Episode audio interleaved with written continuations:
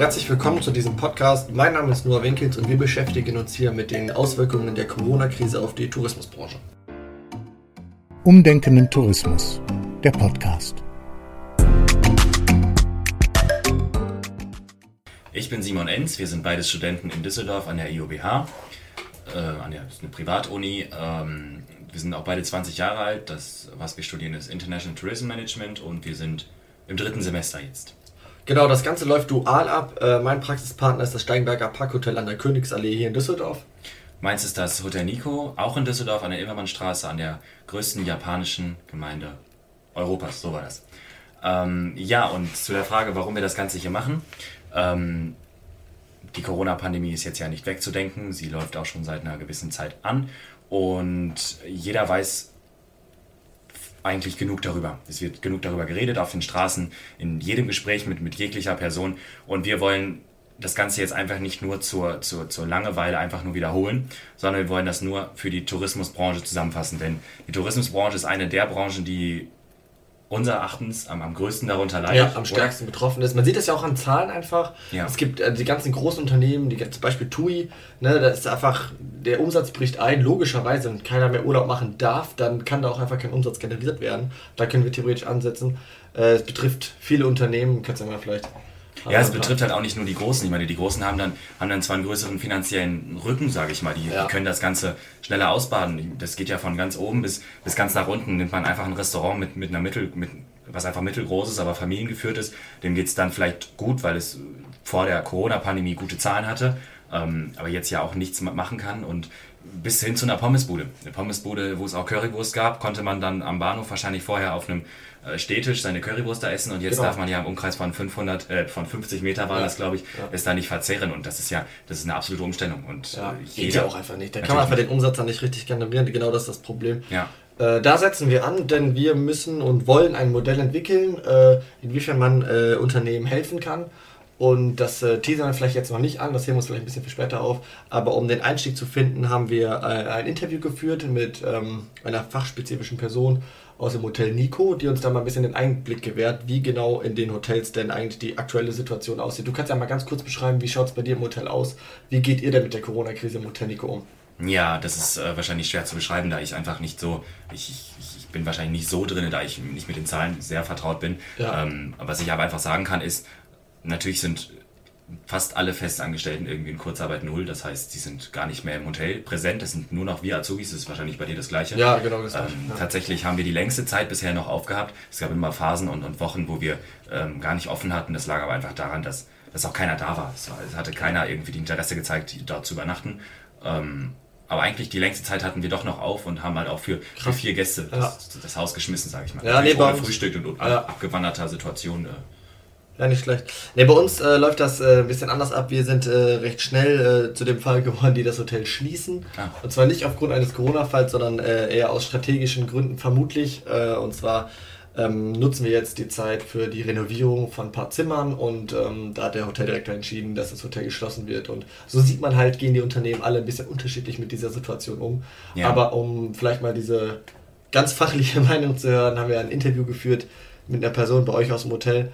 Ja, ähm, genau. Da genau. hatte ich ähm, mit, der, mit der Frau Simone Kasperreit aus, aus dem Hotel Nico, sagte sie ja bereits, ähm, telefoniert und ja. äh, sie so ein paar fachspezifische Fragen gestellt, die auch einfach dann auf das Unternehmen bezogen sind, um auch einfach zu hören, was, was sagt sie, was denkt sie und ja, meine ja, einfach die Meinung einmal kundzutun, damit wir später unser schönes Modell äh, kundtun können. Ich würde sagen, wir hören einfach mal rein, ne? Gern. Alles klar, let's go.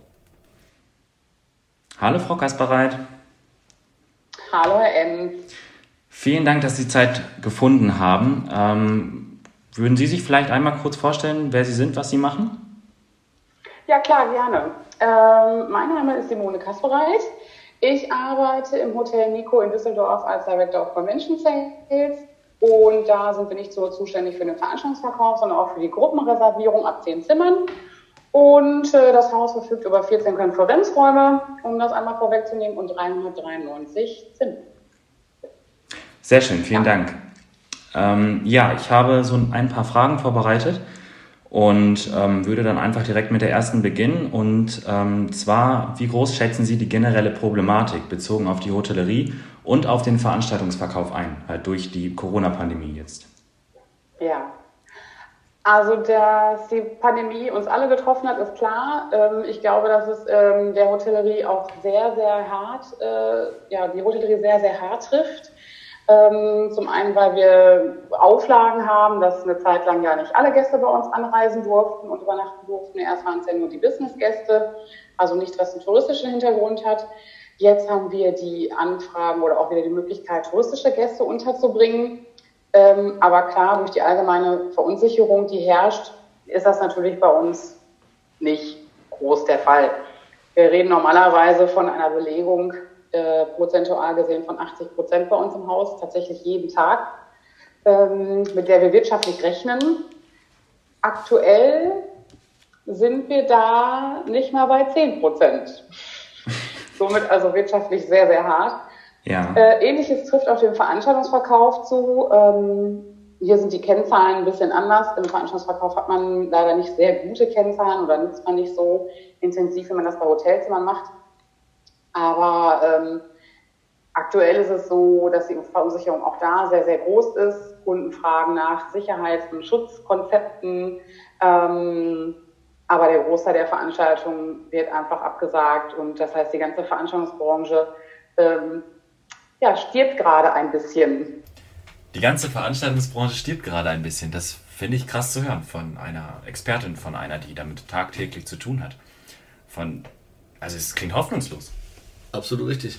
Ähm, vor allem, da das halt eins der größten Standbeine ist, aller Düsseldorfer, Düsseldorfer Hotellerie, äh, der, der Düsseldorfer Hotellerie. Ähm, Beispielsweise mit den Messen, ne? Ja, wir, haben, wir haben ja total viel Messe große Messefläche ja. auch, ne? Und viel die ganzen Gäste das ist ja, das sind ja mega Einnahmen. Du hast ja, du hast das Aufbauteam, das bei dir übernachtet. Du hast ja. die Leute, die die Messe besuchen, die dir übernachten. Du hast das Abbauteam, das sind teilweise zwei, drei Wochen, die, wo einfach dann 20, 30, 40 Zimmer für die geblockt sind. Es ist, ne? Ja, ich würde auch sagen. Ja, für unser Hotel ist es einfach wahnsinnig, für unser Modell ist es einfach wahnsinnig wichtig, äh, weitere Informationen äh, zu bekommen. Ich meine, du hast auch ein paar mehr interessante Interviewfragen der Frau Kasperek gestellt, ich würde ja. sagen. Sie sprachen von Ende diesen Jahres, Anfang nächsten Jahres. Ähm, das Ganze betrifft ja auch natürlich, also Düsseldorf als Messestadt betrifft ja auch die ganze, die, ähm, die ganzen Messen, die geplant waren, die jetzt natürlich auch abgesagt sind oder teilweise auch verschoben sind. Äh, was denken Sie, wie lange ähm, diese Zeit ohne Messen noch anhalten wird? Gibt es da schon einen Termin, wo man sagt, ab dem und dem Zeitpunkt wird es wahrscheinlich wieder anlaufen, dass die großen geplanten Messen wieder losgehen und Hotels wie das Hotel Nico eben wieder die ähm, Gäste beherbergen kann, die für diese Messen anreisen? Ja, das allgemeine Veranstaltungsverbot für diese Großveranstaltung, was ja auch Messen angeht, gilt ja bis zum 31.08. Ähm, und tatsächlich ist das ja eines dieser Daten, die wir ganz gespannt entgegenwarten und stehen, weil wir haben ja zum Beispiel auch schon eine äh, verschobene Messe, äh, die Beauty, wie auch die Wire in Tube, die ja dieses Jahr nochmal nachgeholt werden dürfen und sollen. Ähm, aber da weiß ich nicht, also meine persönliche Einschätzung ist ja tatsächlich, dass es in 2020 eigentlich nicht mehr stattfindet. Ich würde mich natürlich mega freuen. Ich bin eigentlich ein positiver Mensch, was das angeht und möchte da auch wirklich positiv äh, nach vorne schauen und sagen, okay, komm, ab 1.9., irgendein Datum muss es ja immer geben, ähm, geht es wieder relativ normal weiter. Aber da bin ich mir tatsächlich bei solchen Größen nicht sicher. Oder auch die machen weitere Sicherheitskonzepte und machen natürlich auch da eine Beschränkung der Teilnehmer oder Gästeanzahlen, ähm, wo auch dann pro Quadratmeter nur so und so viele Menschen sein dürfen oder so. Ich meine, das haben wir eh schon. Die ganzen Verordnungen geben das sowieso schon her, aber jetzt diese strengeren Verordnungen, ja, das kann ich mir durchaus auch vorstellen, dass dann Fiebermessen auftauchen wird, wie wir das jetzt auch schon mal gehört haben, vielleicht im Privatreisebereich, wenn man sagt, ich plane meinen Urlaub. Ne? Das heißt ja, dass es momentan einfach sehr schwierig ist, auch für, für den Convention Sales, für den Veranstaltungsverkauf und dass das nicht wieder so schnell anlaufen wird. Die Frau Kaspereit sprach von dieses Jahr, also 2020 gar nicht mehr. Schon hart. Ja, dass das also für die Zukunft weiterhin erstmal so bleiben kann, ist natürlich eine echt extreme Situation für die Branche. Ja, aber selbst wenn das Ganze irgendwann wieder vorbei ist, sagen wir, dass die Fallzahlen nicht mehr steigen und dass Veranstaltungen wieder stattfinden können, denke ich einfach, dass, oder auch wie die Frau Kasperreite sagte, wird nicht mehr zu der Realität zurückgekehrt, äh, bei der wir mal waren. Sie sprach ja, ja von, von Fiebermessen, von Abstandshaltung, auch nach, äh, nachdem Corona lange aus den Köpfen schon fast wieder verschwunden ist. Ich denke, es wird die, die, Angst wird immer bleiben. Und es wird, ich glaube, die Realität oder. Es wird die Gesellschaft für immer ein Stück weit verändern und äh, ja, auf jeden denke, Fall vorsichtiger machen. Ja, ja, ich denke, die Normalität wird einfach anders aussehen, als wir sie bisher kennen. Ja. Ähm, aber das, ich glaube, das sind, das sind schon ein Problem, muss man ganz klar sagen, mit den großen Betrieben, dass sie, was wir gesagt haben mit den Veranstaltungen. Ähm, aber es, man könnte es fast vielleicht als kleineres Problem darstellen, weil Im Verhältnis zu den kleineren Unternehmen. Genau. Ja. Weil kleinere Unternehmen haben, wollen nicht Gewinne generieren, die wollen zurzeit überleben. Die wollen überleben. Die ja. wollen ihre, ihre Miete zusammenbekommen. Nehmen wir da mal als Beispiel irgendwie eine kleine Frittenbude in der Altstadt Düsseldorf. Ja. Äh, also da sieht es auf jeden Fall zurzeit sehr äh, schwierig aus. Die verkaufen ja zurzeit alle außer Haus und haben alle das gleiche System, wie die versuchen, sich über Wasser zu halten und konkurrieren dabei. Ne? Das stimmt. Also alle Betriebe dort laufen, also alle diese kleinen äh, Restaurants laufen, äh, lassen ihren Strom da, äh, haben ihr Personal da und verkaufen, wenn es hochkommt, vielleicht, ich sage jetzt mal salopp, fünf Pizzen.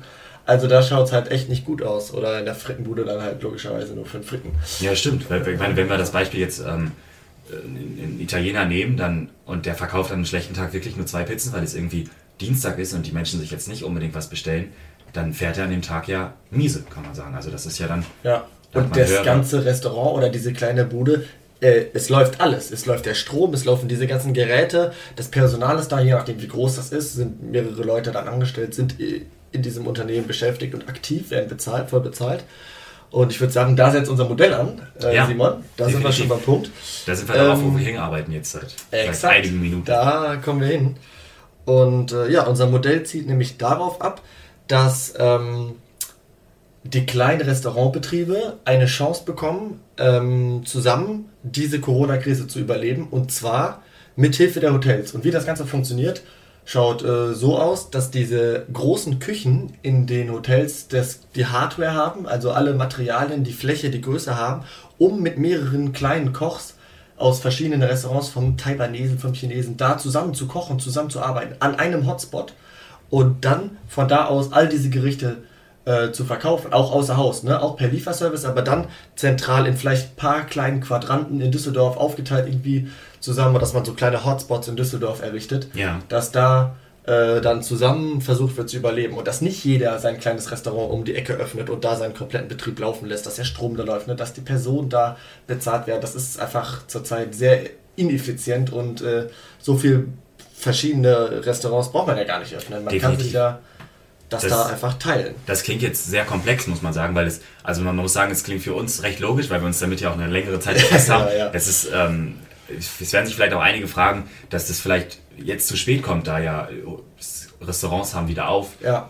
Es läuft ja fast alles wieder an. Aber Die Maßnahmen lockern sich, richtig? Genau, aber, aber es ist ja so, das ist trotzdem, wie wir gesagt haben, die Normalität ist nicht da. Man hat ein Restaurant, man muss diese Mindestabstände einhalten und ein Restaurant hat vielleicht davon gelebt, dass es am Tag oder so auf eine, also an einem Zeitpunkt, sagen wir Primetime, weiß ich nicht, 19 Uhr, hatten die gleichzeitig 50 Gäste da drin. Richtig. Das ist momentan aber einfach nicht möglich. Ja, also der maximale Gewinn, der kann einfach gar nicht erreicht werden aufgrund der Flächen. Alleine wegen dieser Flächenregelung, die zurzeit auf jeden Fall noch gilt, kann ein Unternehmen, sagen wir mal, maximal 50 Prozent äh, des Umsatzes generieren, weil die Tische und Stühle mit so extrem viel Abstand in dem Restaurant stehen müssen. Alleine das ist ein Grund und auch auf die Zukunft gesehen. Ne? Es bringt natürlich auch dem Hotel was und es bringt an genereller kultureller Erfahrungen und internationaler Zusammenarbeit auch viele positive Punkte. Ne? Der Taiwanese, der Chinese und der Araber den Italiener, alle zusammen, richtig die, da kommen auf jeden Fall verschiedene, äh, verschiedene interessante Gerichte zusammen, die es vorher vielleicht noch nie so gab. Ich denke nicht nur die Gerichte gab es nicht, sondern ich glaube, es hat sich einfach, selten hat sich ein Italiener mit einem arabischen Koch einfach auch nur unterhalten, einfach ja, nur reine ja, Kommunikation. Ja. Man muss ja auch sagen, gerade in der Küche herrscht ja auch so ein eigenes äh, rauer Ton. Rauer Ton, ja, so ein Klima kann man ja sagen, da haben wir ja schon so ein bisschen Erfahrung. Äh, durch das äh, duale Studium kriegen wir natürlich schon viel Einblick. Und äh, ich kann mir vorstellen, dass das auf jeden Fall die Gastronomie in Deutschland verändern kann und äh, wenn das umgesetzt werden könnte, auch wird. Also ich glaube, das könnte sehr interessant werden. Und auch gerade für das Hotel, das eventuell diesen Hotspot in dem eventuellen Quadranten in Düsseldorf stellt, dass das halt äh, dementsprechend auch ein Imagevorteil ist. Ne? Wenn das dann von einer bekannten äh, Post dann irgendwie veröffentlicht wird, dann äh, hat das Hotel davon sicherlich auch Vorteile, wenn Gäste sich denken, oh, die machen damit, die lassen da andere Küche bei sich kochen, die versuchen da mal was Neues, die versuchen gemeinsam irgendwie da diese Gastronomie am Leben zu erhalten. Das ist doch einfach eine coole Sache. Ja, keine Frage. Und wenn man, wenn man das Ganze jetzt einfach auf, dem, auf, dem, auf der Basis eines Dreiecks der Nachhaltigkeit betrachtet, haben, betrachtet haben wir die Ökonomie. Ähm, und zwar, es, es wird die Möglichkeit geboten, dass nicht nur das Hotel Vorteil hat. Vorteil hat, sondern Richtig. viele haben davon einen Vorteil. Ähm, also die alle, die im System mitmachen, können so viel Geld generieren, dass sie wenigstens am Leben bleiben. Das ja. wäre der ökonomische Faktor. Der ökologische Faktor wäre, dass wenn man jetzt an eine Zusammenarbeit mit, mit irgendeinem Lieferdienst denkt, Denke. dass, dass dieser nicht mehr jeden einzelnen kleinen Laden anfahren muss Richtig. oder vielleicht sogar, dass eine Pizzeria sagt, so wir, wir machen keine Kooperation mit Lieferando und die liefern mit einem eigenen Auto. Das ja. ist dann wahrscheinlich irgendein Auto, was für die Umwelt nicht so vorteilhaft ist, sage ich mal. Da haben wir den, den ökologischen Aspekt und den sozialen Aspekt, den habe ich auch schon angesprochen oder hast du auch angesprochen, dass, dass man einfach auch an die Kleinen jetzt denken muss. Das ja. ist auch ja, es geht um dieses gemeinsame Überleben zurzeit einfach. Die ne? Zeit ist keine die, Zeit des Egoismus. Exakt. Sagen wir ganz klar, äh, zurzeit kann man nicht die Rekordgewinne äh, erzielen. Das ist einfach zurzeit nicht möglich aufgrund der Bestimmungen. Ja. Und das wird eventuell auch noch so bleiben. Das sieht dann einfach, also muss man dann einfach sehen, inwiefern sich die Corona-Pandemie weiterentwickelt. Ähm, und ich würde auch sagen, dass das eventuell ein Modell sein könnte, was äh, zukunftsträchtig ist. Definitiv. Also es, es, es, fehlen, also es fehlen ganz offensichtlich fehlen, fehlen noch die Feinheiten. Wir haben jetzt gesagt, um es noch einmal auf den Punkt zu bringen, wir haben wir teilen Düsseldorf, sagen wir, in 10 Quadranten. Ja, beispielsweise. Da nehmen wir, wir, in, wir nennen den ersten Quadranten einfach Quadrant A. Im Quadrant A gibt es, gibt es 30 kleine Restaurants, die irgendwas verkaufen, aber davon ja. nicht leben können. Ja. In diesem Quadrant A gibt es aber auch vier Hotels, die einfach eine große Küche haben. Ja, die die Hardware haben. Die die Hardware einfach Exakt. haben. Dann teilen wir diese 30 kleinen Restaurants auf diese vier, hatte ich gesagt, also drei von ja. dreisprachig, äh, auf diese Hotels auf, in denen dann gekocht wird. Mhm. Das ist das Ganze nochmal jetzt zur, Wieder zur Wiederholung. Ähm, natürlich fehlt, wie kommen die Lebensmittel dahin? Ähm, wie ist das mit dem, mit dem Liefersystem? Kann jemand, der aber in Quadrant D wohnt, einfach in Quadrant A bestellen, weil da hätte man ja. wieder den, den ökologischen Faktor, der vielleicht nicht so berücksichtigt wird. Ja. Das sind natürlicherweise alles noch Sachen, die bedacht werden müssen. Aber wir wollen mit diesem Podcast auch einfach die Hörerschaft so ein bisschen dazu animieren und auffordern, etwas über den Tellerrand hinauszuschauen. Ich denke, ja. viele wiegen sich darin und sagen so, wir machen doch was, wir liefern jetzt und wir haben uns fort, also wir haben uns fortgebildet, sage ich mal. Ja, Früher war das wahrscheinlich nicht un undenkbar, dass jemand, so ein kleiner familienbetriebener Pizzeria sagt so, wir sind bei Lieferando, weil die waren immer stolz darauf. Wir sind nicht, wir sind nicht mit dem Flow gegangen, wir sind immer noch alttraditionell und wir wollen unsere Pizza nicht in einem Pappkarton liefern lassen, aber dass man jetzt einfach auch über den Tellerrand hinaus war einfach was ganz muss. Innovatives äh äh, dass man diese Corona-Krise einfach mal als innovative Möglichkeit verwendet, genau. dass man da versucht, was Neues zu ähm, erschaffen. Ne? Das, man muss es einfach als Chance nutzen. Definitiv. Und ähm, ich würde sagen, da, da versuchen wir äh, anzusetzen und äh, mit den Hörern, mit euch, kann man da vielleicht coole Projekte, genau wie dieses, umsetzen, sich zusammensetzen, diese Systeme äh, professionell überdenken und ähm, ja, da Lösungen für kleine Probleme äh, finden und das dann einfach umsetzen. Ja, das und da sind wir dabei, da arbeiten wir mit dem, mit dem Tourismus, äh, mit, dem, mit der Tourismus. offiziellen Tourismusstelle Düsseldorf. Düsseldorf zusammen. Genau, genau, Mit, dem, mit dem Herrn Beloff arbeiten wir eng zusammen, der,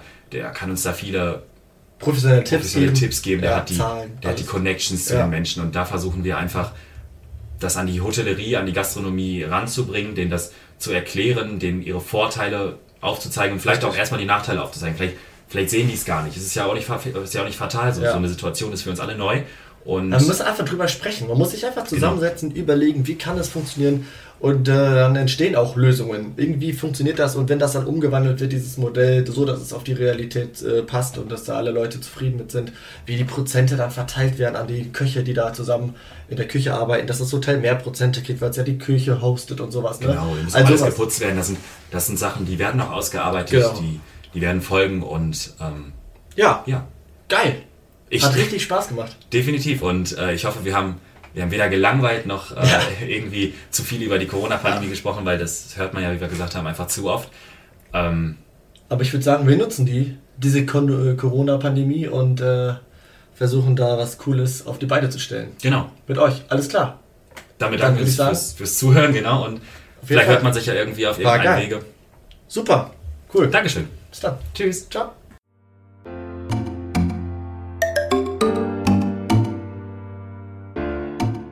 Umdenken im Tourismus. Der Podcast.